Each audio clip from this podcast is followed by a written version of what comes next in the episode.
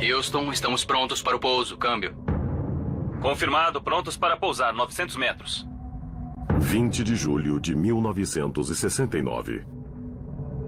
Os astronautas Neil Armstrong e Buzz Aldrin tornam-se os primeiros homens a pousar na Lua. É um passo pequeno para o homem, mas um salto gigantesco para a humanidade. Como extraterrestres vindos de outro mundo. Antes era ficção científica. E a partir daquele momento, tudo parecia possível. Se a humanidade era capaz de viajar pelos céus, ir a outros planetas, por que seres de outros planetas não poderiam visitar a Terra? E durante uma onda de avistagens de OVNIs, surgiu uma nova teoria. De que extraterrestres haviam visitado a Terra na antiguidade e que eram considerados deuses. Mas se isso fosse verdade, não haveria alguma prova? Talvez houvesse. Nós só precisávamos abrir os nossos olhos e a nossa imaginação. Pois a prova talvez estivesse a toda nossa volta. Quem eram? Por que eles vieram? Que pistas deixaram? Aonde foram? Irão retornar? Alienígenas do Passado, a série.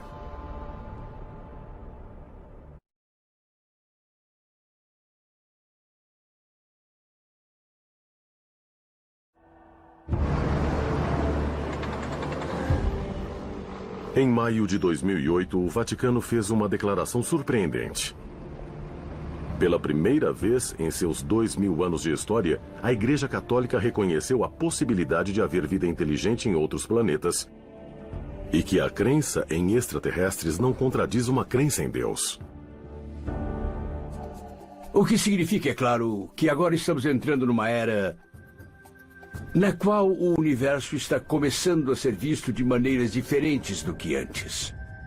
E se é uma realidade para nós, por que não pode ter sido uma realidade para outros seres do universo que podem ter visitado a nossa Terra e talvez influenciado a nossa cultura em tempos antigos? Mas o que provocou essa reviravolta repentina no pensamento religioso? Poderia a igreja ter sido influenciada por descobertas científicas recentes? Em 2002, a nave espacial Mars Odyssey detectou enormes reservatórios de gelo sob a superfície marciana.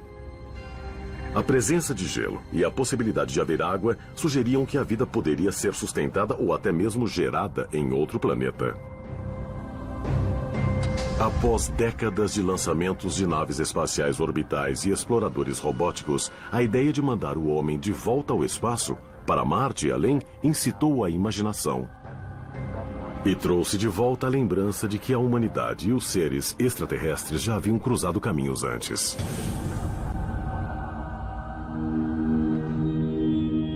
Em 1968, apenas um ano antes do épico voo espacial de Neil Armstrong, foi publicado um livro que mudaria para sempre como muitos, nas comunidades científica, religiosa e criativa, veriam o seu planeta natal.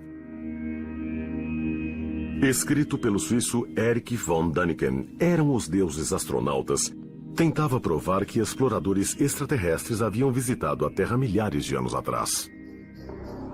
Quando eu era jovem, a minha educação foi em um internato católico, extremamente rígido. E lá, nós tínhamos que fazer traduções de partes da Bíblia, do grego para o latim e do latim para o alemão. Por exemplo, o primeiro livro de Moisés diz que, antes do Senhor descer da montanha sagrada, ordenou a Moisés que construísse um portão em torno da montanha. Senão, os israelitas seriam atingidos. Eu fiquei em choque. Eu disse: Isso é impossível. O meu Deus nunca usaria um portão para proteger a si mesmo, nem para proteger Israel. Do que eles estão falando? E então começou o trabalho. Eu comecei a ler milhares de páginas do advento das religiões, de todas as mitologias, e é sempre a mesma história. Mas é claro, com os nomes diferentes e heróis diferentes. Alguém desce dos céus em favor dos humanos. Os nossos antepassados não entendiam isso. Eles acreditavam que era algum tipo de Deus. Eu fiquei em choque e fiz a pergunta: os humanos primitivos foram influenciados por extraterrestres? Não por deuses? E se tudo era como tinha sugerido, onde estava a prova? Então você começa a procurar pelo menos um indício. É isso que eu tenho feito há já 45 anos. Nós temos ilustrações, temos artefatos arqueológicos e temos tudo o que saiu da literatura antiga. Centenas de indícios que não podemos mais negar. Isso significa que precisamos de novas explicações para as origens humanas. É, talvez não estejamos mesmo sozinhos no universo. Talvez seres humanoides tenham vindo a este planeta, vindos de algum outro planeta, em outro lugar do cosmo. E, para mim, essa é uma ideia bem plausível. Isso foi motivo de empolgação. Era uma nova maneira de olhar para o passado, olhar para antigas civilizações. E isso nos colocou no contexto da era espacial moderna. Eram os deuses astronautas causou uma sensação, alimentada grandemente pela resposta do público a livros como Duna, de Frank Herbert, seriados de TV como Jornada nas Estrelas e longas metragens como 2001, Uma Odisseia no Espaço. A hora era certa. Todos falavam na possibilidade das viagens espaciais, na possibilidade de extraterrestres. Então foi maravilhoso, tudo se juntou, mas não foi planejado. Depois que um jornal suíço publicou trechos de seu conteúdo semanalmente, mais de 10 mil exemplares já haviam sido encomendados, mesmo antes do livro chegar às prateleiras. Então, o livro foi um campeão de vendas começando na Suíça e depois foi para a Alemanha, então para o resto do mundo. Eles tiveram de reeditar o livro várias vezes. Foi absolutamente incrível. Em 1970, um documentário de uma hora e meia foi lançado nos cinemas, seguido de dúzias de livros campeões de vendas e legiões crescentes de fãs e defensores. Eram os deuses astronautas. Foi uma influência tremenda. De algum modo tocou as pessoas que querem acreditar. Quando eu era garoto, Eram os Deuses Astronautas foi um dos primeiros livros que li. Ou melhor, que detonei, que digeri. Eu não conseguia largá-lo. Eu me apaixonei por aquele livro, porque ele realmente deu origem a novas perguntas.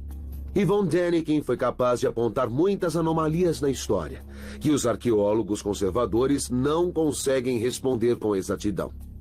Ele teve aquela que era uma ideia nova e revolucionária, de deuses do espaço sideral vindo para o nosso planeta e nos ajudando a criar a civilização.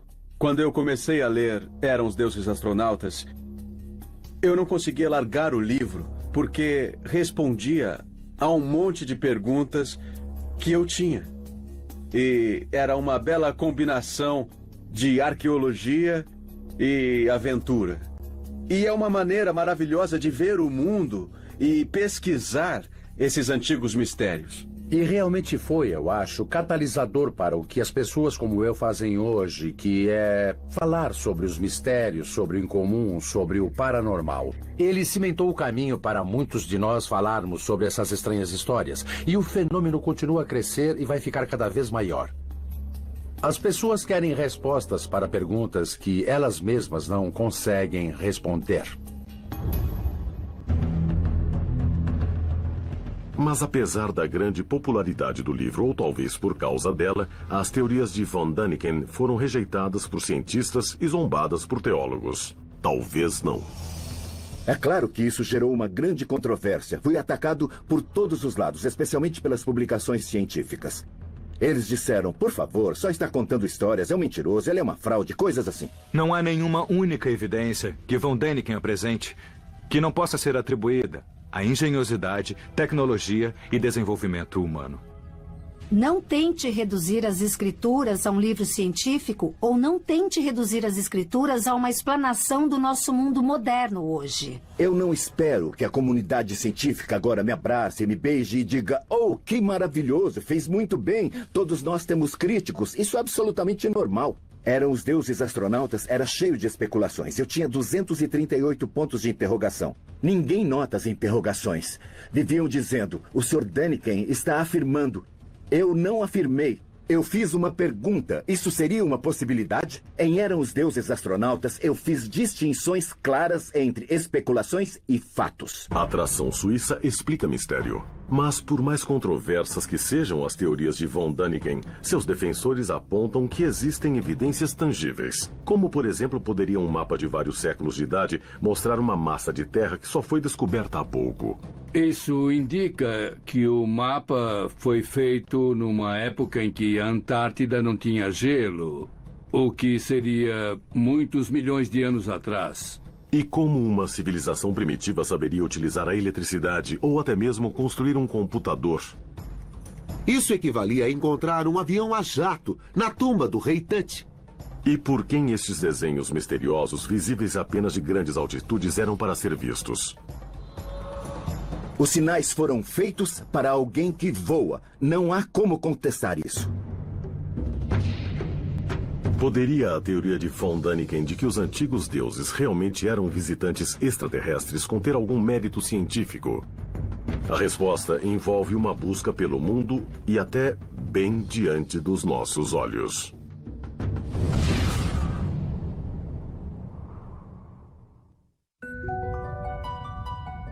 Se seres extraterrestres haviam visitado a Terra milhares de anos atrás, como os nossos ancestrais teriam tentado se comunicar com eles?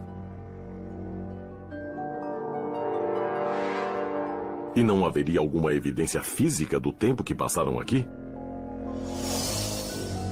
Uma resposta pode estar no deserto de Nazca, no Peru. Lá, no topo de um árido platô que se estende por quase 80 quilômetros, inúmeros desenhos geométricos e figuras decoram a paisagem.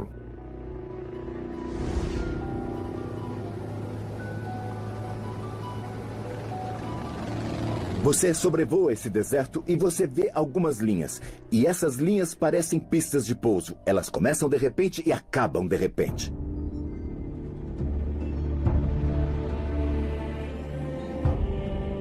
A mais longa tem 23 quilômetros e é reta. Não tem nenhuma curva. É absolutamente incrível e termina numa dessas chamadas pistas de pouso. E no meio daquelas linhas grandes e pequenas, você vê figuras gigantes no solo. Desenhos de peixes, macacos, aranhas, humanoides, mas de uma dimensão tão grande que só podem ser vistos se observados do alto. Aquilo foi construído, as pessoas construíram, ou alguém. São desenhos de aranhas e macacos e muitos outros desenhos que podem querer dizer: Oi, aí de cima, aqui estamos. É incrível. Várias explicações controversas sugerem que as linhas podiam ser usadas para irrigação, como gigantescos calendários astronômicos ou caminhos talvez usados para veneração religiosa. Olhando para Nazca do ar, o lugar parece muito um aeroporto. E parece mesmo, porque tem um monte de faixas, faixas largas, que se parecem muito com pistas de pouso que estão umas sobre as outras. Mas também temos essas gigantescas linhas longas e retas que seguem por quilômetros sem fim, sobre vales e sobre montanhas. Então você começa a pensar no motivo. Ok, pessoas estão criando isso, mas qual é a razão? É para mostrar a esses deuses em veículos aéreos que por acaso deveriam pousar ali? Porque nós não temos uma resposta concreta para o motivo daquilo ter sido construído. E parece mesmo que são sinais para pessoas que estão no ar, no espaço ou voando em torno do nosso planeta. Durante a Segunda Guerra, soldados norte-americanos criaram bases aéreas em ilhas remotas no Pacífico. Para os nativos que nunca haviam visto tecnologia avançada, a visão de gigantescos pássaros de metal pousando devia parecer para eles que os deuses haviam transformado a Terra num pit stop planetário. Eles viam esses aviões pousando e era tudo uma tecnologia que havia surgido assim, do nada. Eles não sabiam como essas coisas funcionavam, mas podiam vê-las pousar. E eles gostavam disso. Porque estavam recebendo coisas grátis, eles estavam recebendo carga. E de repente, quando a guerra terminou, todos esses campos de pouso foram abandonados e todos partiram. Aí os ilhéus coçaram a cabeça e disseram a si mesmos: Uau! Não era ótimo quando todos aqueles aviões vinham do céu e nos davam de graça latas de fiambre e coisas assim? Gostávamos muito daquela carga. Religiões inteiras brotaram disso. E os sacerdotes diziam: sim, eram os nossos ancestrais mortos nos mandando suprimentos. E o que eles fizeram a seguir foi começar a ir aos antigos campos de pouso e construir imitações de aviões de madeira, para fazer aqueles aviões voltarem e entregarem latas de fiambre para eles de novo. Então dá para fazer uma analogia. Para eles, essas pessoas nesses aviões de carga eram astronautas. É evidente que pode ter acontecido assim. E que religiões inteiras tenham brotado em função desses antigos astronautas.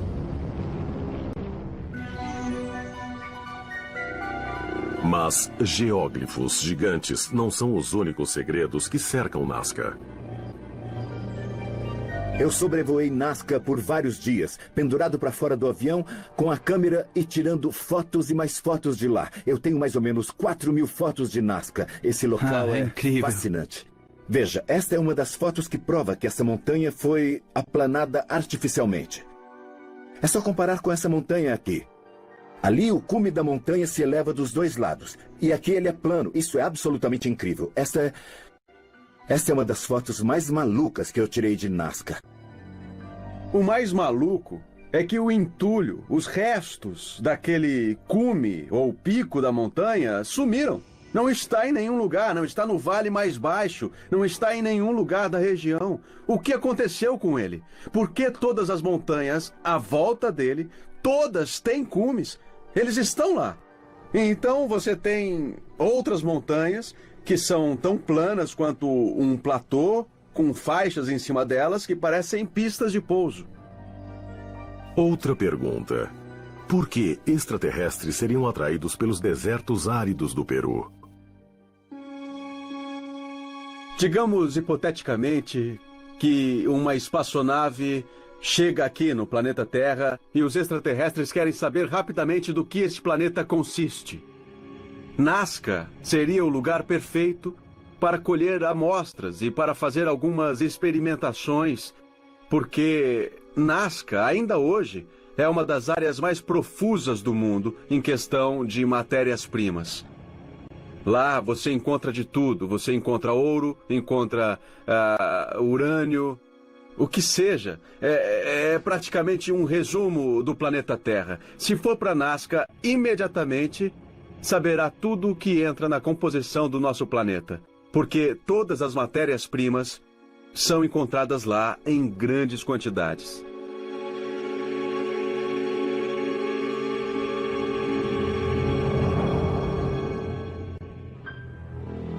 Por que temos que acreditar que não passam de uma expressão artística? É mesmo tão absurdo acreditar que a vontade desses nativos no Peru era criar uma obra de arte em grande escala? E por que não dizer que essa obra de arte foi criada apenas porque era possível criá-la? Por que dizer que essas linhas em Nazca são tão enormes que foram criadas só para serem admiradas por pessoas com capacidade de voo? Poderíamos dizer o mesmo sobre a Grande Muralha da China. Contudo, a Grande Muralha da China tem um propósito, que é político, que é marcial. As linhas de Nazca podem ter sido criadas como um labirinto de peregrinação espiritual.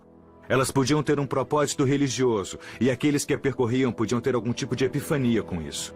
O fato de que nós não entendemos o propósito de uma coisa a abre para muita especulação.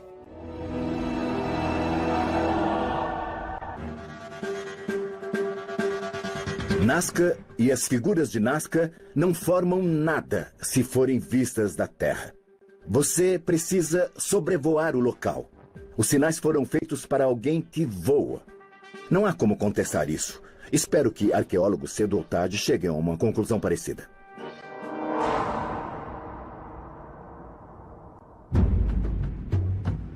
Mas se visitantes de outros planetas eram considerados deuses, não haveria registros escritos a respeito deles? A resposta a isso talvez possa ser encontrada bem à nossa frente, em um dos lugares mais inesperados de todos Bíblia Sagrada. Ironicamente, a crença inabalável de Eric von Däniken de que a Terra já foi visitada por seres de outros planetas é totalmente consistente com a sua crença em Deus e na Bíblia. É meramente uma questão de interpretação. É preciso que entendam que eu tinha uma fé muito profunda em Deus. A propósito, eu ainda acredito em Deus. Nunca perdi a minha fé. Mas, para um jovem, o meu Deus tinha de ser todo-poderoso. O meu Deus jamais precisaria de um veículo para se deslocar. Um veículo para ir do ponto A ao ponto B. Naquilo que os cristãos se referem como Antigo Testamento, existem de fato vários relatos de Deus e seus anjos visitando a Terra. Às vezes, essas visitas são acompanhadas de muito barulho e nuvens de fumaça. Ezequiel Introdução no livro de Ezequiel, por exemplo, o profeta afirma que testemunhou uma visitação de criaturas celestiais descendo dos céus a bordo de uma fantástica máquina voadora. Para von Däniken, essa é uma descrição detalhada de uma avistagem de extraterrestres. Isso é incrível. Ezequiel não só descreve o que ele vê, mas também descreve o que ele ouve. Ele descreve a coisa toda como sendo o esplendor de Deus. O profeta também descreve várias criaturas aladas de quatro faces que parecem humanoides e que viajavam sobre um dispositivo brilhante com rodas. E dentro dos esplendores de Deus havia uma espécie de um trono. E nesse trono havia um ser sentado, um ser humanoide, vestindo roupas reluzentes. E abaixo disso, ele viu alguns veículos e ele viu algumas asas. Ele descreve o som das asas. Ele diz que o som das asas se parece com o som de uma enorme cachoeira.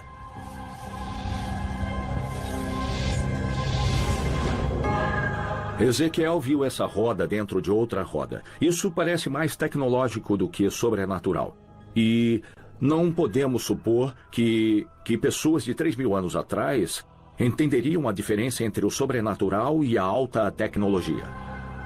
Mas e se existe algo além nas visões celestiais de Ezequiel do que as visões imaginárias de um homem religioso? E se havia uma base científica nelas? Certa vez tive a oportunidade de conhecer, de passar um tempo e viajar com um cavalheiro de nome Joseph Blumrich. Ele era engenheiro-chefe sênior na NASA e estava envolvido na expedição da Mariner a Marte. Ele também era o encarregado do trem de pouso para a nave espacial Mariner.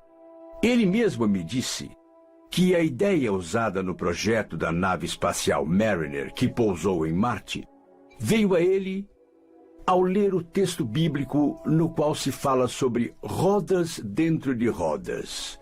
Então ele é outro exemplo de uma pessoa curiosa que concebe essas ideias.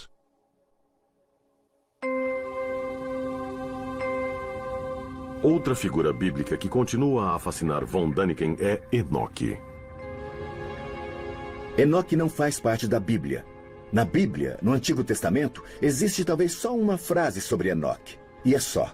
Mas entre os textos apócrifos existem muitas, muitas menções. Se você os ler, você encontra o livro de Enoque. Enoque foi a primeira pessoa na antiguidade que escreveu na primeira pessoa: Eu fiz, eu ouvi, eu estava lá. Em um dos antigos textos, dizem que esse bisavô de Noé foi levado por Deus durante 300 anos. Então ele foi levado para os céus. Lá em cima, ele conheceu o divino, o chamado divino. Na religião, eles o chamam Deus. Então ele conheceu o divino. E o divino disse aos seus servos: Ensinem a este jovem a nossa língua e depois ensinem a ele a escrita. E depois ele escreve livros. E é claro, ele conhece todos esses estrangeiros pelo nome. Ele os cita usando seus nomes. Ele sabe a profissão deles. Ele sabe qual desses extraterrestres era o astrônomo. Então, Enoque é a primeira e única pessoa, milhares de anos atrás, que menciona alguns dos nomes dos extraterrestres e cita algumas de suas profissões. Como isso é possível? Nós temos uma testemunha e ninguém fala sobre isso. Então eu fiquei muito confuso. Esse seria o argumento que os seguidores de Von Däniken usariam. Por que é tão absurdo que extraterrestres venham aqui quando é totalmente aceitável que Deus intervenha na história humana? A diferença é que Von Däniken argumenta que extraterrestres vieram e deram tecnologias às pessoas para avançar suas culturas. Então, eles deram objetos, deram novas ideias e novas tecnologias, e essas culturas avançaram graças a isso.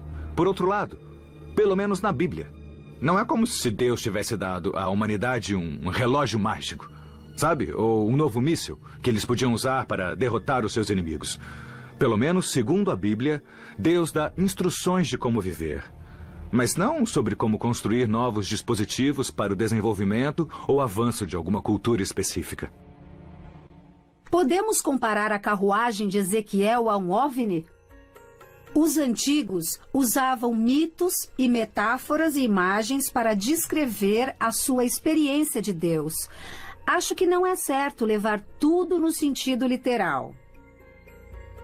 As histórias do Antigo Testamento vêm das pessoas daquela época, do seu próprio contexto, para dar sentido à sua experiência de Deus. Podemos ter uma ideia disso lendo o Antigo Testamento e lendo a respeito da carruagem de Ezequiel, mas não para fazer uma analogia entre a carruagem dele e um OVNI.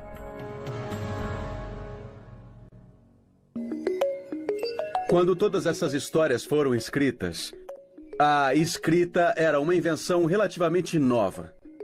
E a primeira coisa que escreveram foi algo que realmente aconteceu. Era tão importante, tão irresistível, tão significativa, que era preciso escrever isso. Por que a sociedade moderna não pode aceitar que essas histórias possam ser verdadeiras afinal de contas? A pesquisa de von Däniken descobriu evidências de outro fenômeno discutivelmente extraterrestre, e não só na Bíblia. Quase toda religião tem histórias semelhantes sobre divindades com poderes e habilidades espetaculares que vêm à Terra e influenciam diretamente as vidas dos homens. Um dia eu disse a mim mesmo: espere aí. Essas histórias são parecidas em muitas religiões antigas. Eles estão falando de extraterrestres? Esses chamados deuses estão aqui, eles dão ordens. Eles forçam os humanos a fazer determinadas coisas, e um dia eles desaparecem. Mas eles sempre desaparecem com a promessa de retorno num futuro distante. Se, como eu acredito, pessoas de antigas civilizações sabiam das viagens espaciais que as pessoas de antigas civilizações estavam se comunicando com seres humanoides de outros planetas, então eu acho que podemos esperar encontrar provas disso em sua literatura. E nós as encontramos. Em todos os épicos indianos em sânscrito existem numerosas descrições das vimanas, ou máquinas voadoras míticas. E um desses relatos data de mais de 5 mil anos atrás. No Bhagavad Purana, que é uma antiga história do sânscrito, existe uma descrição de uma nave espacial que era pilotada por um rei chamado Shalva. A descrição diz que era feita de metal, diz que às vezes parecia estar em dois lugares ao mesmo tempo, e diz que o seu movimento era parecido com o de uma borboleta. E essas descrições são consistentes com o que as pessoas que observam OVNIs hoje relatam. Em outros textos, em sânscrito, como o Mahabharata, o Rig Veda e o Ramayana, pode-se encontrar descrições de vimanas medindo até 30 metros de largura e, frequentemente, equipados com tudo que uma aeronave moderna possui. Um desses vimanas produzia um feixe de luz, que, quando apontado para um alvo, o consumia com seu poder. É como ver Buck Rogers ou Flash Gordon num filme dos anos 30. Parece ficção científica da mais maluca. Pessoas voando em naves espaciais chamadas Vimanas, atirando umas nas outras, fazendo combates aéreos e destruindo cidades inteiras.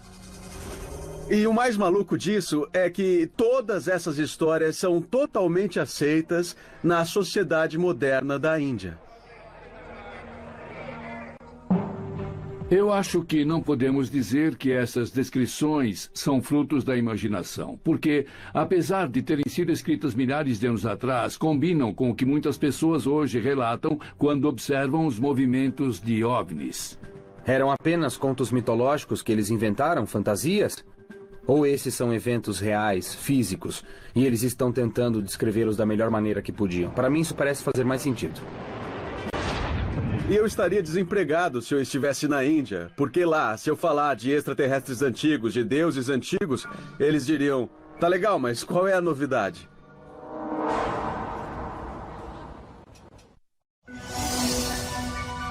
Ao fundamentar as suas afirmações de que visitas extraterrestres realmente ocorreram, os defensores da teoria dos extraterrestres antigos recorrem a dois tipos de exemplos.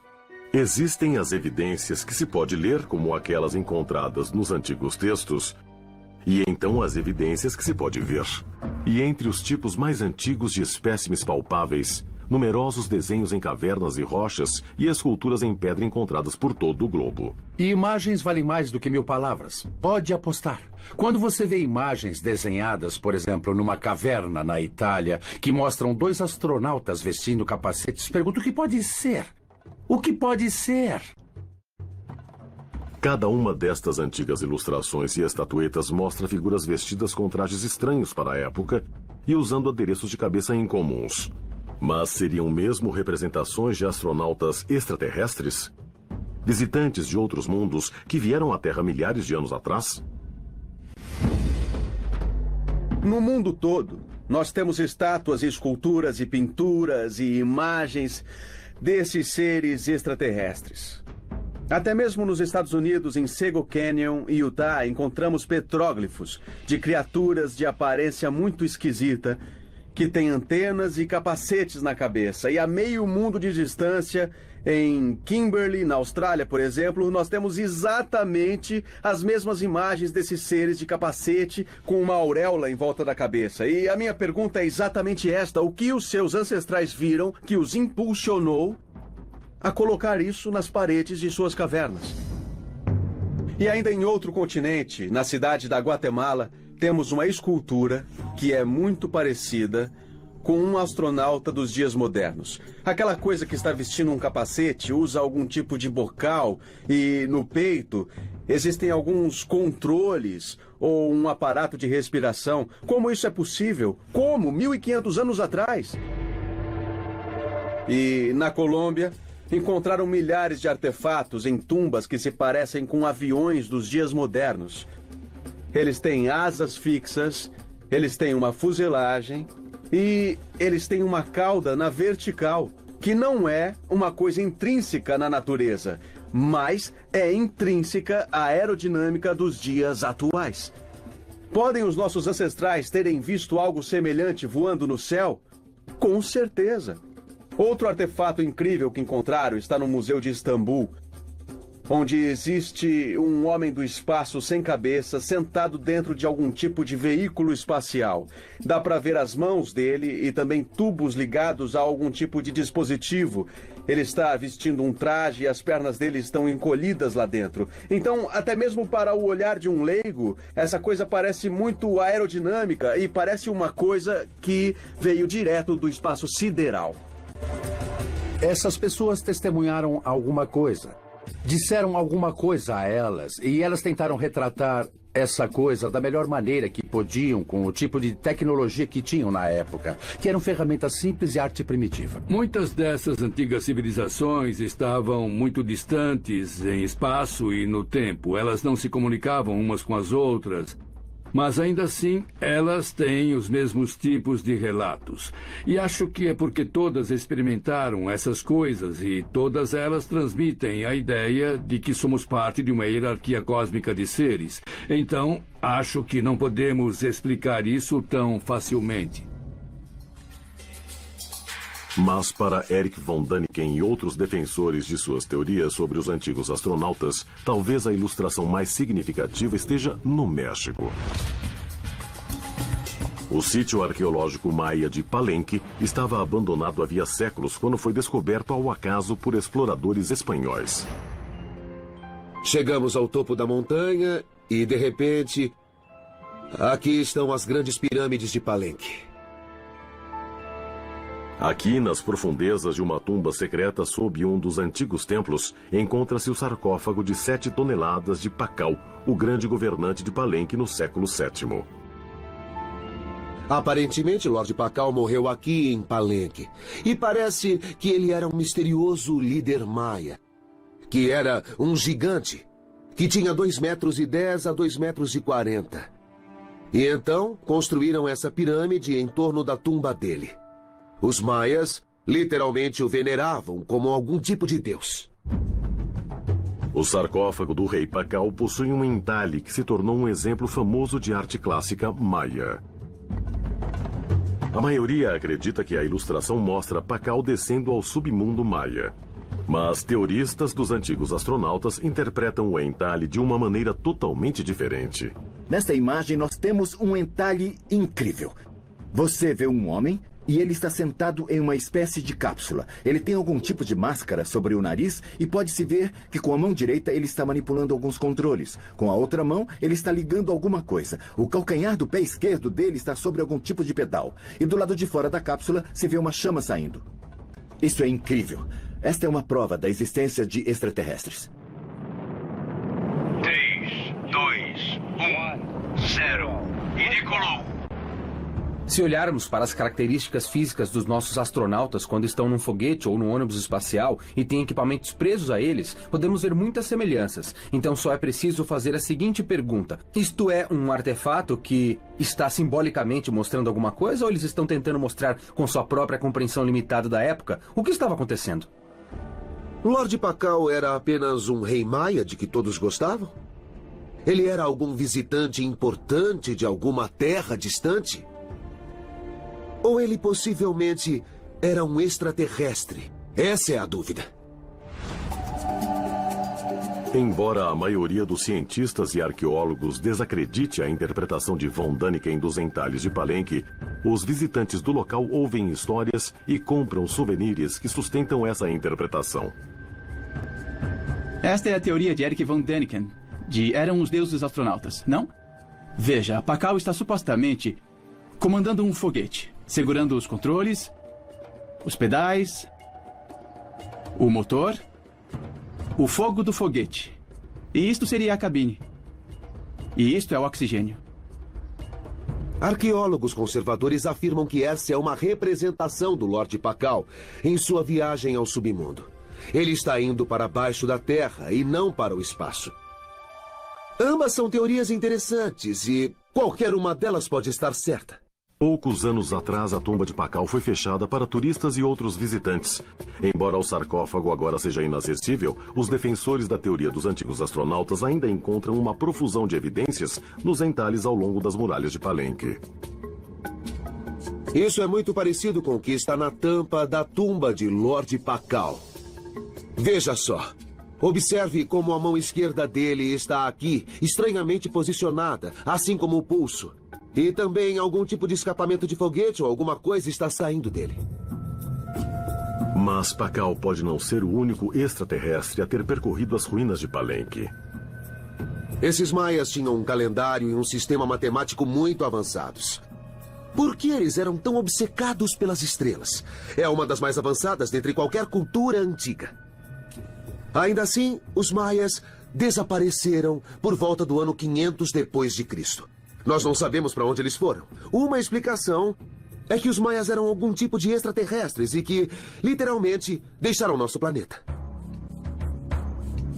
Mas antigos desenhos em cavernas e entalhes em rochas não são os únicos tipos de ilustrações que fascinam os teoristas dos antigos astronautas. Em 1929, historiadores descobriram um mapa que havia sido pintado num pedaço de couro de gazela eles descobriram que o documento era da autoria de um almirante turco do século XVI chamado Piri Reis. Mas, contrastando com outros mapas datando dessa época, o mapa mostra massas de terra que ainda não haviam sido exploradas. O mapa mostra a costa da Antártida como ela é sob a atual cobertura de gelo.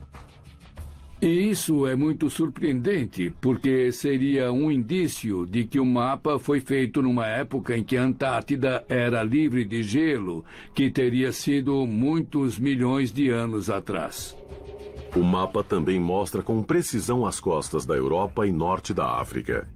Mas é a ilustração do norte da Antártida que realmente impressiona os defensores da teoria dos antigos astronautas, porque esta região só seria descoberta 300 anos depois. Temos que lembrar que a Antártida é coberta por uma camada de gelo de pelo menos um quilômetro e meio de espessura. Só inventamos o radar que penetra o solo em 1958. Então, para o mapa existir em 1531 e mostrar com precisão essa topografia, é algo muito interessante. Quando cartógrafos fizeram a superposição do mapa de Piri Reis sobre um mapa mundi moderno, ficaram pasmos ao descobrir que o antigo desenho era incrivelmente preciso, até nos menores detalhes.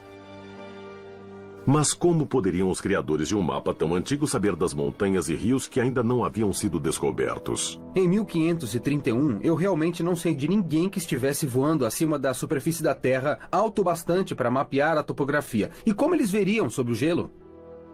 Os mapas deles eram muito precisos, e nós sabemos que eles não foram para a Antártida explorá-la, mas ainda assim, eles foram capazes de fazer mapas dela. Mas se extraterrestres da antiguidade possuíam a tecnologia para viajar pelo universo, seria possível que as únicas evidências de sua viagem estivessem na forma de alguns entalhes ou num misterioso mapa? Também não haveria sinais de uma tecnologia altamente avançada, sinais evidentes demais para serem ignorados? Está querendo me dizer que as pessoas daquele período fizeram isso à mão? Eu acho que não.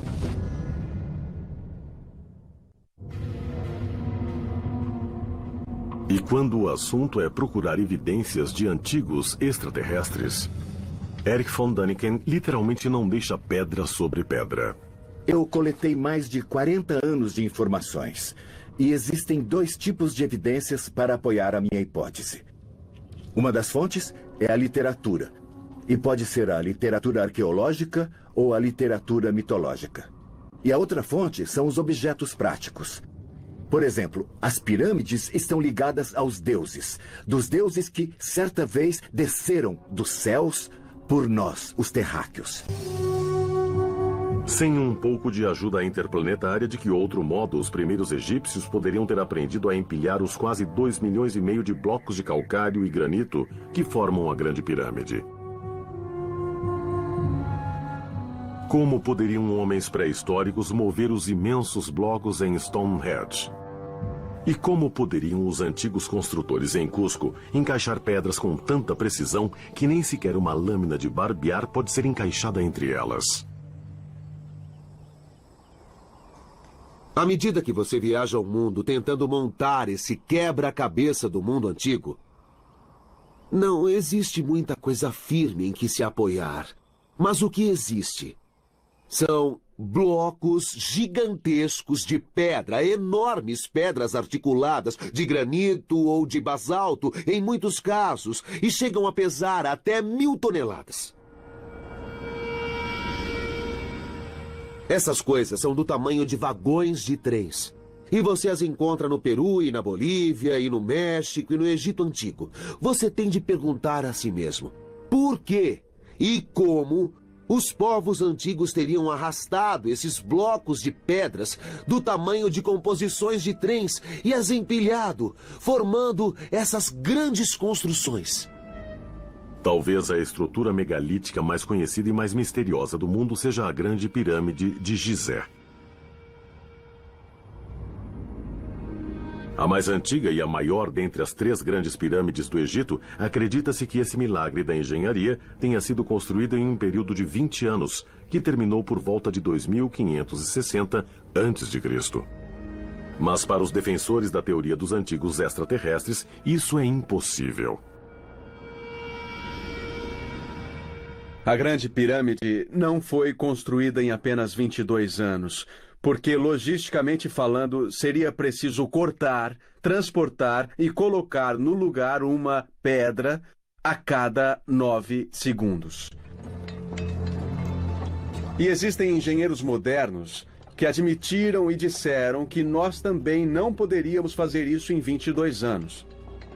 Existe todo tipo de teoria sobre como a grande pirâmide de Gizé foi construída. E são tantas teorias que você nem acredita na quantidade. E elas incluem visitas de extraterrestres, levitação de blocos usando um sistema sonoro, antigravidade, milhares de operários puxando longas cordas numa rampa que tinha de ter pelo menos 3 quilômetros de comprimento para se chegar à altura da pirâmide. Tudo o que sei é que as pirâmides são tão perfeitamente alinhadas e que a sua arquitetura é tão precisa que até mesmo as pessoas modernas de hoje, com toda a tecnologia, teriam dificuldade de fazer isso tão bem. Como, por exemplo, no interior das pirâmides e das tumbas. Eles podiam construir áreas de granito e mármore tão perfeitas e tão exatas. Está querendo me dizer que as pessoas daquele período fizeram isso à mão? Eu acho que não. Considerando o tamanho e o peso monumental dos blocos multiplicado por sua enorme quantidade, uma coisa é certa: a construção da Grande Pirâmide ainda permanece como uma das grandes maravilhas e mistérios da engenharia arquitetônica. Eu não quero descartar a engenhosidade humana, porque acredito que temos a habilidade de fazer essas coisas, mas durante um maior período de tempo. Mas o conhecimento para construir alguns desses monumentos deve ter havido algum tipo de intervenção, algum tipo de conhecimento dado ao homem da antiguidade para seguir essas instruções. Eles não podem ter chegado nisso sozinhos. No Egito, existem tradições antigas que dizem que a Grande Pirâmide foi construída por um faraó de nome Saurite. E então eles dizem que Saurite é o mesmo que a comunidade hebraica chama de Enoque. Enoque é um profeta do Antigo Testamento. Existem os livros de Enoque chamados textos apócrifos. E você faz uma ligação entre Enoque e esses extraterrestres. Ele diz claramente que conheceu esses extraterrestres.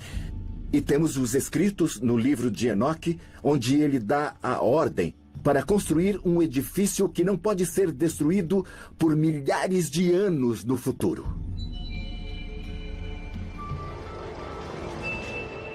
E os antigos textos egípcios falam que as pirâmides foram construídas por seres humanos com a assistência dos guardiões do céu, ou seja, os deuses. Então, a nossa proposta foi que as pirâmides foram construídas por mãos humanas, mas com a assistência de tecnologia extraterrestre. Como uma das sete maravilhas do mundo, a Grande Pirâmide permanece não só um mistério arqueológico, mas também uma maravilha geográfica. Em 1877, o escritor e teólogo Joseph Seiss demonstrou que a Grande Pirâmide fica na intersecção da mais longa linha de latitude e da mais longa linha de longitude, no exato centro de toda a massa de terra do mundo. Além disso, cada uma de suas quatro laterais se alinha com uma precisão quase exata aos pontos cardeais, embora tal instrumento só tivesse sido criado milhares de anos mais tarde. Mas é apenas uma mera coincidência que a construção de pirâmides, muito semelhante àquela praticada no Egito Antigo, também estivesse acontecendo a meio mundo de distância. Existem pirâmides em ilhas remotas do Pacífico e na Índia e no México. Então, essa é uma coisa que existe no mundo todo. Arqueólogos ainda não foram capazes de explicar por que culturas tão diferentes, separadas por oceanos enormes, estavam construindo as mesmas estruturas e, de muitos modos, da mesma maneira. Aqui, na região central do México, existe uma cidade que data de mais de dois mil anos atrás. O seu nome, Teotihuacan, literalmente significa Cidade dos Deuses. E localizada em seu centro encontra-se a Pirâmide do Sol. Incrivelmente, o perímetro dessa pirâmide é o mesmo daquele da Grande Pirâmide de Gizé. Uma coincidência estrutural ou será que ambas foram inspiradas pelos mesmos criadores? Tenho algumas teorias para isso. Uma é que talvez todos tenham aprendido a mesma coisa com alguma raça extraterrestre. Outra, que eram viajantes da antiguidade do nosso próprio planeta que foram de uma área para outra no decorrer de milhares de anos. Então alguns céticos vão dizer: Ei, essa é a melhor maneira arqueológica de fazer isso, então eles apenas sabiam. Eu não acho que seja o caso. Em Teotihuacan, você tem a gigantesca pirâmide do Sol e a gigantesca pirâmide da Lua. Segundo as lendas, essas coisas foram construídas pelos deuses, que eram gigantes, no final de uma das destruições do mundo.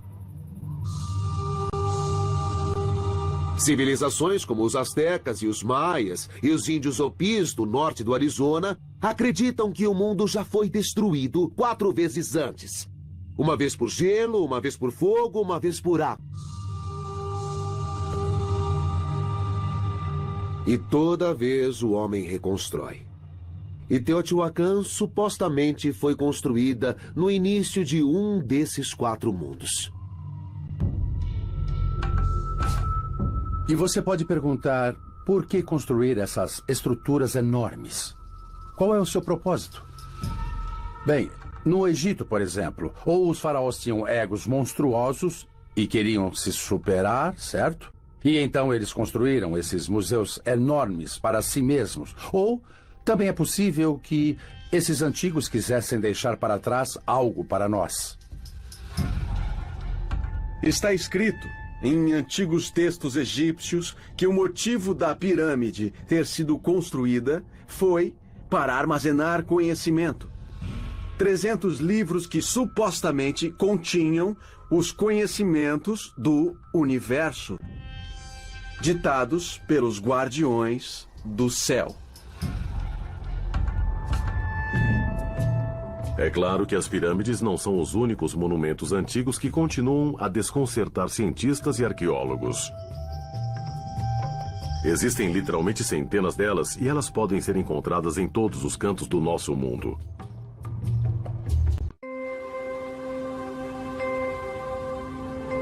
Em uma área remota do Oceano Pacífico encontra-se um dos locais mais isolados, porém habitados do mundo. A Ilha de Páscoa.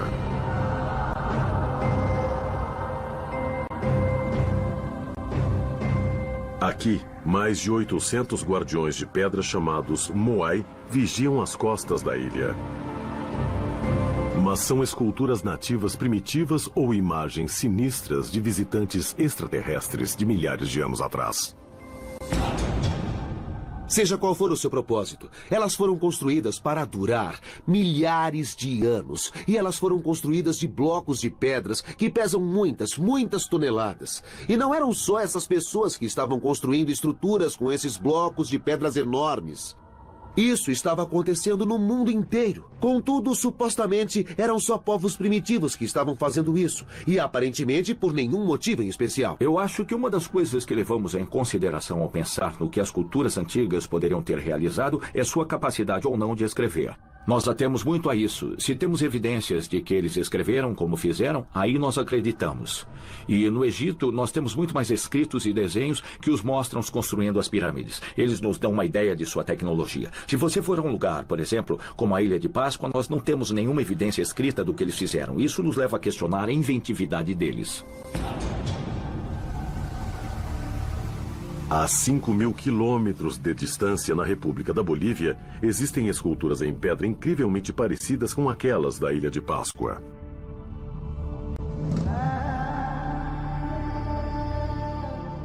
Tiwanaku de fato é tão antiga que desafia as técnicas de datação modernas. Estima-se que tenha 17 mil anos de idade, talvez a cidade mais antiga do mundo. Contudo, as esculturas em Tiwanaku foram esculpidas no mesmo estilo e com as mesmas expressões enigmáticas que suas primas distantes, na Ilha de Páscoa. Muitas das coisas que existem em Tiwanaku podem ser encontradas em civilizações anteriores, até muito antes, nos séculos pré-cristãos. No Peru, encontramos alguns dos mesmos padrões, parte da mesma iconografia e imagens. E podemos ver a ancestralidade disso.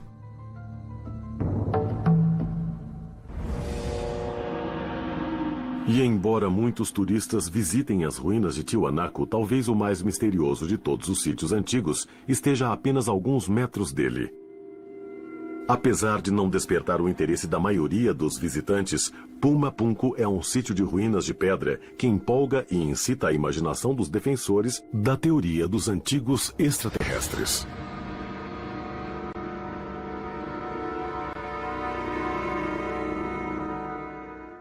Na minha opinião, a evidência mais significativa que temos em todo esse quebra-cabeça dos antigos astronautas é Puma nas terras altas da Bolívia.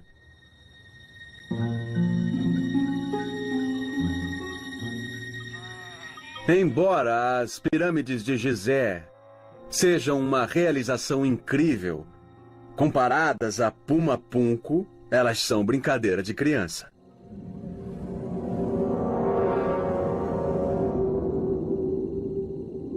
A lógica não existe em Pumapunco, porque lá nós temos estruturas megalíticas espalhadas por todo esse sítio, como se tivessem sido arrancadas por algum tipo de força descomunal.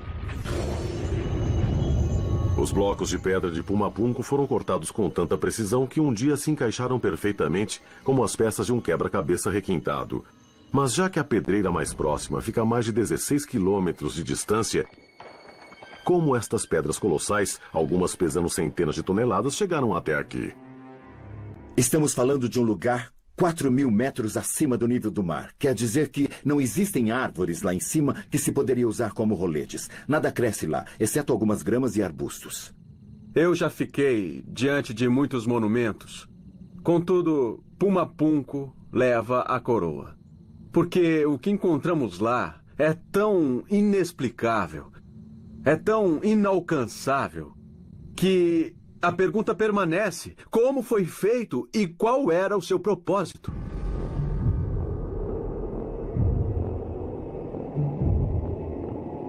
Arqueólogos conservadores dizem que Pumapunco foi construída pelos índios Aimaras e todos teríamos de concordar que para construir uma coisa como Puma Punco é preciso haver escrita, é preciso planejamento e é preciso algum tipo de ideia de onde cada peça vai e como tudo acaba se encaixando.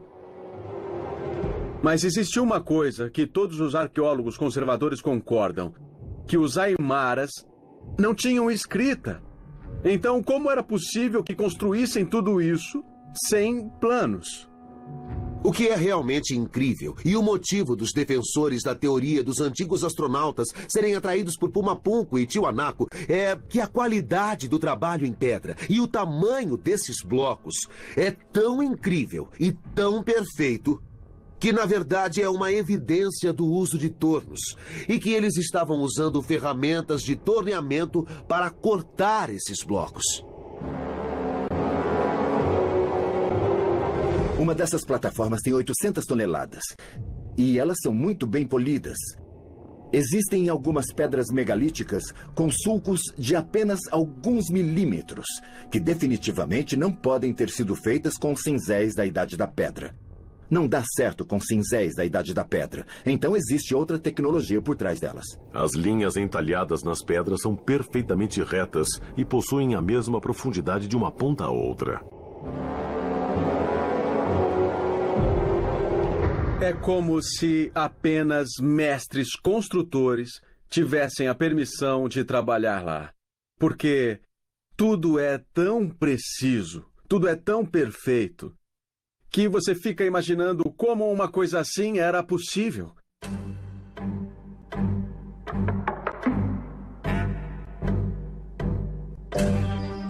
E uma das coisas mais intrigantes é que as pedras que foram usadas lá não são de arenito, são de granito e diorito.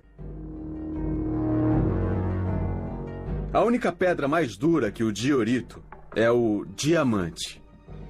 Então, isso só pode ter sido realizado com ferramentas diamantadas. Professores norte-americanos que foram lá com seus computadores e instrumentos modernos ficaram chocados. Em seus relatórios, eles dizem que é impossível reconstruir Puma. É absolutamente impossível. Mas é realmente tão difícil acreditar que povos antigos podem ter cortado estas pedras com tanta precisão? Ou que poderiam ter construído uma estrutura tão complicada com elas? Se foram astronautas antigos que os ensinaram essas técnicas de construção, por que não vemos edifícios verticais parecidos com arranha-céus? Tudo tinha forma de pirâmides? As técnicas de corte de pedras têm sido inventadas e reinventadas e inventadas de maneira independente no mundo todo. Se você se considera um Deus sei e quer que seja construída uma estrutura que vai durar milhares de anos, é muito melhor construí-las com pedras que se encaixam perfeitamente, sem argamassa, que se degrada e se decompõe e precisa de manutenção. Por isso vemos essas estruturas megalíticas sem nenhuma argamassa espalhadas no mundo todo. Temos uma contradição aqui. Por um lado, essas pessoas deveriam supostamente ser muito primitivas, pois elas acabaram de sair da Idade da Pedra. Contudo, estão construindo coisas que aparentemente nem podemos construir hoje. Ou teríamos uma grande dificuldade para fazê-lo, que é construir com esses enormes blocos de pedra, encaixá-los perfeitamente com outros blocos, entrelaçando-os. Os povos antigos da nossa era neste planeta realmente viram coisas estranhas. Eles testemunharam eventos bizarros. Mas essas histórias, com exceção de imagens e desenhos que ficaram registrados, se foram. Por algum motivo, elas se foram. Mas o que ficou para trás são coisas incríveis que precisam fazer você imaginar como é que essas coisas foram construídas. Esses são grandes mistérios e acho que uma das coisas que mantém as pessoas procurando respostas é o fato de que essas coisas são tão absurdas que ninguém consegue decifrá-las. Mas desvendar o mistério de como essas estruturas incríveis foram construídas solucionaria apenas uma parte do quebra-cabeça.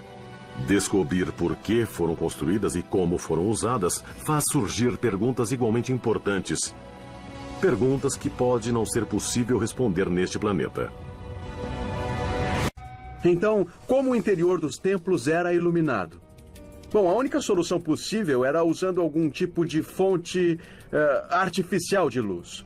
O que, por exemplo, pode ser uma lâmpada. Então, na cripta subterrânea de Dendera, encontramos relevos dessas lâmpadas elétricas. A explicação dos egiptólogos para isso, e eles têm de ter alguma explicação, precisa haver uma. Ela tem de ser bem mundana, não pode ser que esse seja um dispositivo elétrico. A explicação deles é que isso é uma flor de lótus. E o que parece ser um bulbo em torno dele, na verdade, é o aroma da flor de lótus. Então é só uma interpretação muito estranha de uma flor. Mas outra explicação, é claro, seria que eles tinham luzes elétricas. Mas se os antigos egípcios usaram algum tipo de luz elétrica para iluminar as passagens, por que a evidência visual disso existe apenas no templo de Dendera?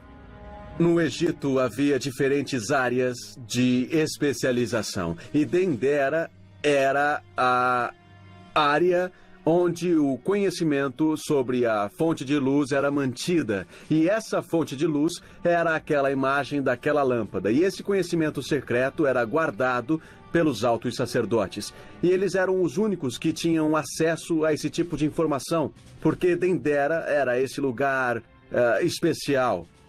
Era onde esse conhecimento específico era guardado e armazenado.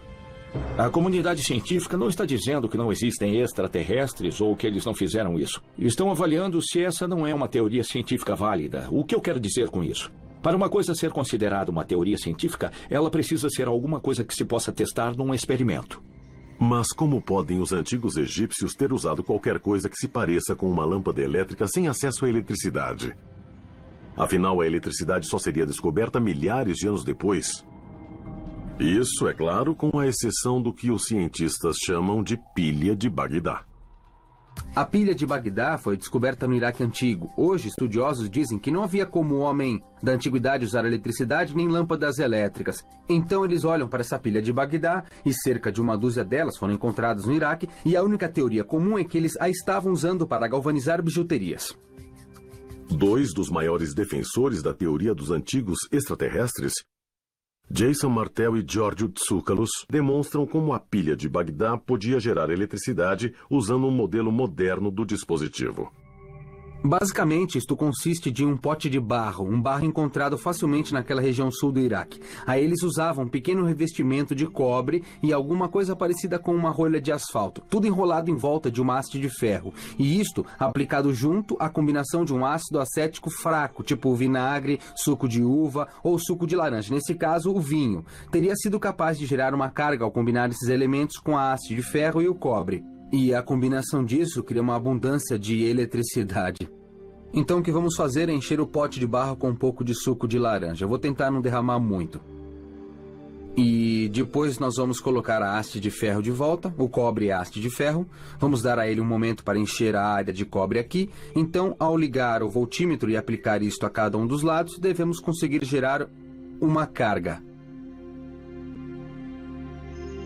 E olha só, leitura positiva. Uhum.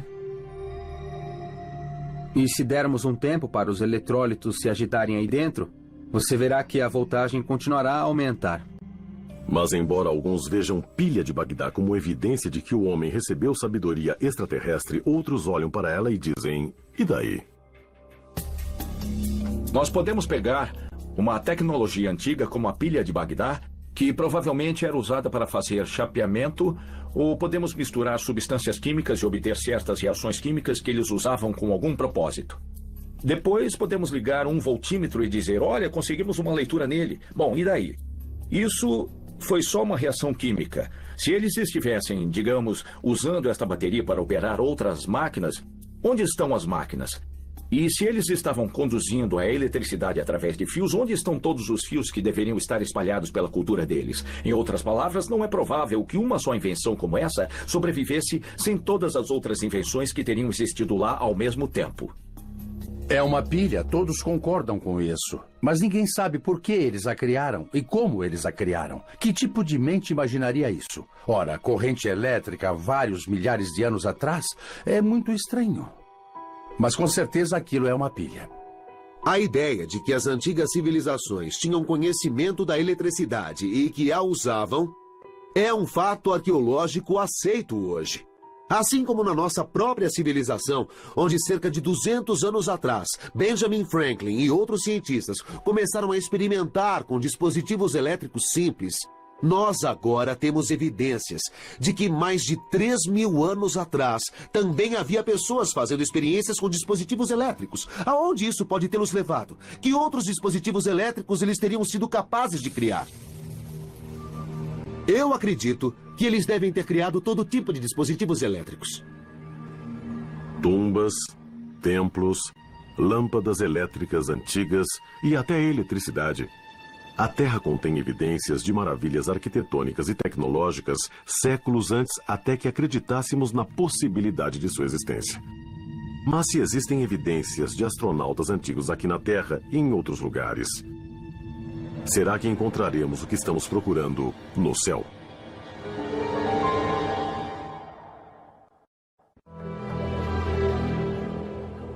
Aqui, na antiga cidade de Teotihuacan, no México, evidências sugerem que antigas culturas possuíam um conhecimento incrivelmente preciso de nossos planetas vizinhos. Alguns estudiosos afirmam que a quantidade e a direção das pirâmides reflete exatamente o nosso próprio sistema solar. Ao longo da Avenida de los Muertos, ou Avenida dos Mortos, as pirâmides lá estão alinhadas à mesma distância das órbitas dos planetas no nosso sistema solar.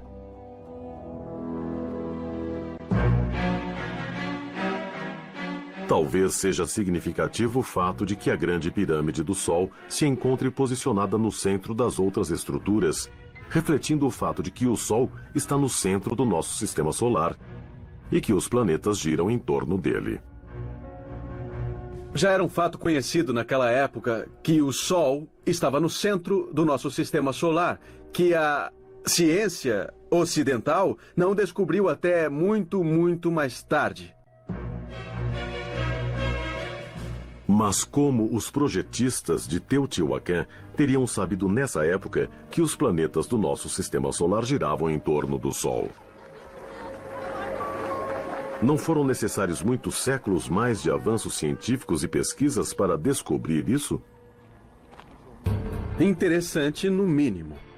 Os descrentes dirão: ah, é só coincidência essas pirâmides estarem alinhadas com os planetas do nosso sistema solar. Mas, se formos para o outro lado do planeta, até Stonehenge, nós temos outro sítio antigo, que é muito mais antigo a propósito que Teotihuacan. Pois, se você olhar para Stonehenge de cima, você verá que todos os círculos são concêntricos. E cada um desses círculos corresponde exatamente à órbita de todos os nossos planetas no sistema solar. Então temos dois lugares na Terra que têm a mesma coisa. Em anos recentes, Stonehenge também foi interpretado por alguns arqueólogos como uma espécie de calendário astronômico. Um que poderia ser usado para calcular eventos como os eclipses solares. Mas se isso fosse verdade, seja quem foi que alinhou essas pedras enormes na erma paisagem britânica, teria de possuir um conhecimento astronômico preciso da translação do Sol.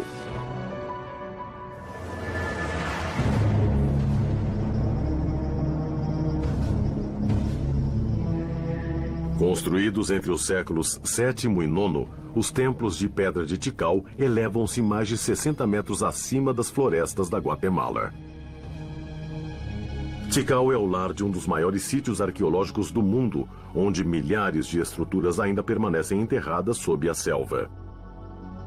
Segundo a maioria dos cientistas, as pirâmides de Tikal tiveram um papel essencial para ajudar os maias a criar o seu calendário. Ao alinhar as linhas de visão entre os pontos mais altos das estruturas, antigos astrônomos podiam situar os dias mais importantes do ano como um futuro equinócio ou solstício. Mas outro fato que também empolga os defensores da teoria dos astronautas antigos é a perfeição com que a disposição das pirâmides de Tikal se correlacionam com o mapa estelar de Pleiades Orion no céu. Uma visão de cima das estruturas espelha quase com exatidão o alinhamento da constelação. Essa mesma disposição já foi vista em uma área distante de Tikal, muito, muito distante. Recentemente descoberta em Marte, existe um grupamento de formações de terra que parece ser uma réplica perfeita da distribuição das pirâmides de Tikal. Três locais distantes, um único padrão. Coincidência ou proposital? Em Tikal, as lendas e as mitologias que temos falam de uma época em que os deuses conviviam e se interconectavam com os nossos ancestrais. Então, Tikal também foi construída como uma mensagem para gerações futuras, para elas saberem que há muito, muito tempo nós fomos visitados por extraterrestres. Alguém que tinha visto isso tinha de ter passado a informação a eles, porque eles não podiam ter apenas adivinhado. Então, isso realmente começa a levantar questões. A teoria do antigo astronauta realmente precisa ser mais explorada.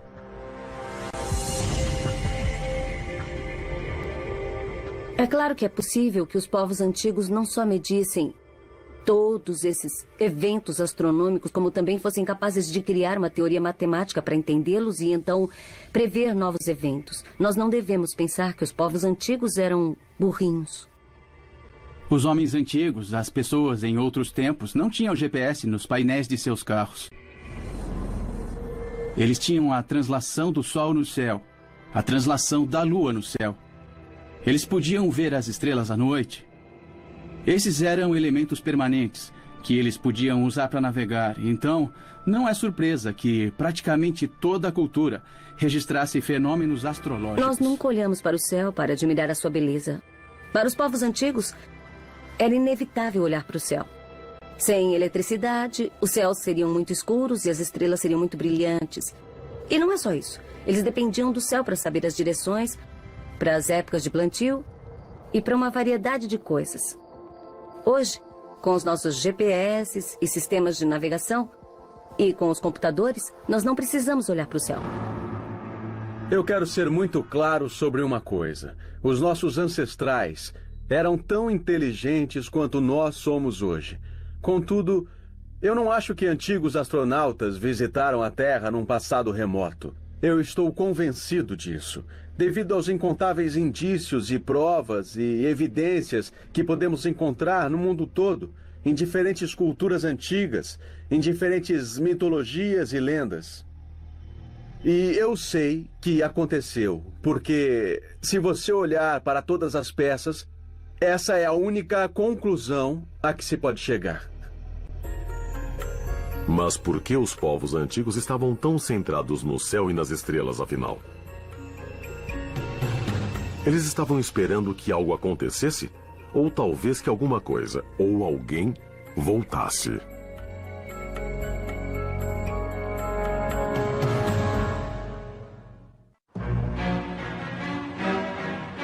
Quatro décadas podem ter se passado, mas até hoje as ideias de Eric von Däniken conquistam seguidores e frustram céticos. Como um profeta do Antigo Testamento ou um antigo xamã, o autor ainda se manifesta, espalhando a sua crença inabalável de que nós não estamos sozinhos.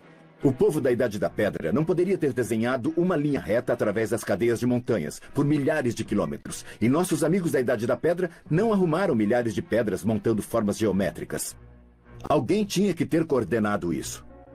Mas, embora a prova das teorias de von Däniken possa ser discutível, a sua influência sobre filmes, seriados de TV e até programas de rádio é inegável.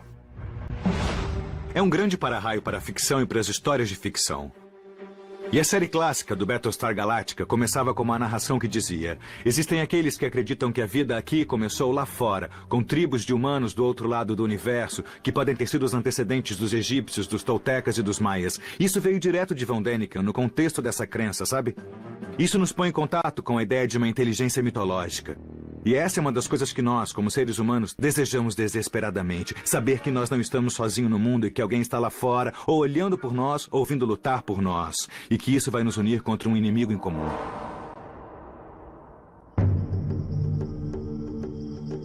Eu estava lendo muitos livros de Eric von Däniken e eu posso imaginar que é verdade o que ele escreveu nos livros, e eu também posso imaginar isso, que nós tivemos ajuda de extraterrestres.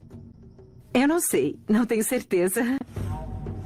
Nós sabemos pouco nesse mundo e os nossos conhecimentos são limitados. E todos os dias descobrimos mais coisas que nos obrigam a fazer mais perguntas e perguntas maiores e pensar maior.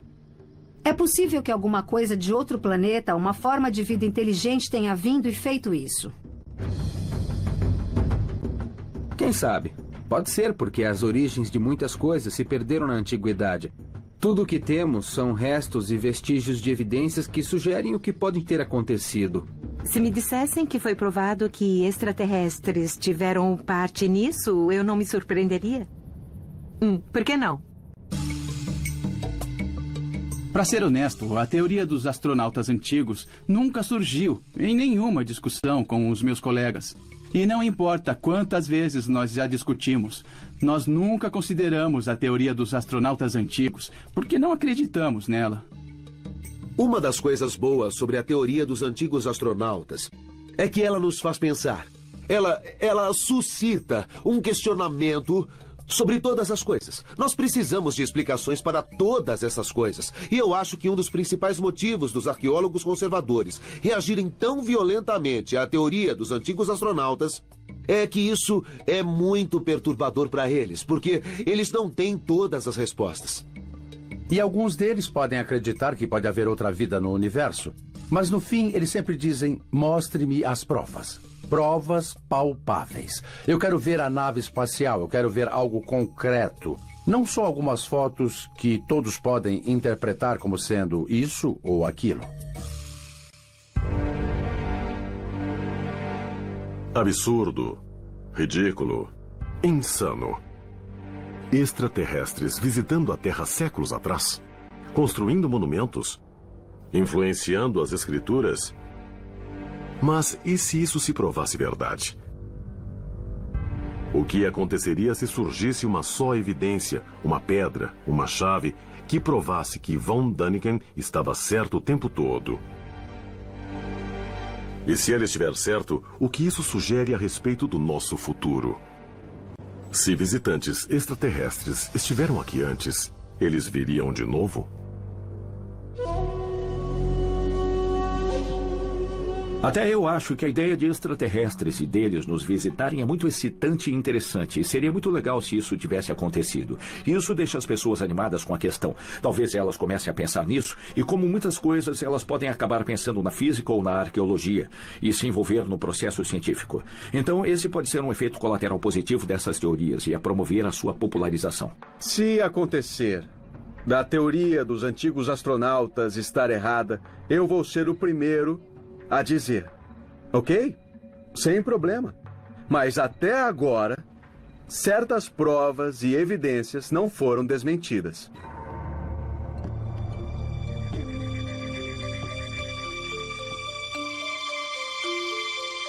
Se a teoria do antigo astronauta extraterrestre for comprovada, isso seria um grande impulso para o meu trabalho e para a busca por outros planetas com vida como a Terra. Porque se os astronautas extraterrestres visitaram a Terra no passado distante, isso significa que eles estão próximos e significa que não temos que procurar muito longe para encontrar planetas como a Terra com sinais de vida. Mas as evidências têm de ser tratadas com muita cautela, porque elas têm diferentes significados. Eu não sei bem qual seria a reação da população. Vai fortalecer o conceito geral de que a história das religiões no mundo precisa ser revisitada com mais respeito e também com mais curiosidade. O que significa? O que devemos entender disso agora e que devemos fazer com isso agora? Se a ciência detectar vida em Marte, se a ciência detectar um OVNI, então nós precisamos pegar aquilo que a ciência está nos dizendo e recomeçar a nos repensar na Terra à luz da possibilidade de uma nova vida. Isso muda o entendimento de Deus? Se mudar, deveria ser para ampliá-lo. Se encontrarmos vida extraterrestre, devemos nos alegrar. E honestamente, do jeito que as coisas estão neste planeta agora, eu receberia de braços abertos uma visitação de vez em quando, uma pequena ajuda. Não há dúvida de que a minha hipótese será aceita pelos conservadores. E isso pode acontecer em apenas cinco ou dez anos. Cedo ou tarde, nós teremos contato com alguém lá fora. E aí, o pensamento mudará completamente. E um dia, eles vão voltar. E se você não ouvir Eric von Däniken, você terá um choque dos deuses.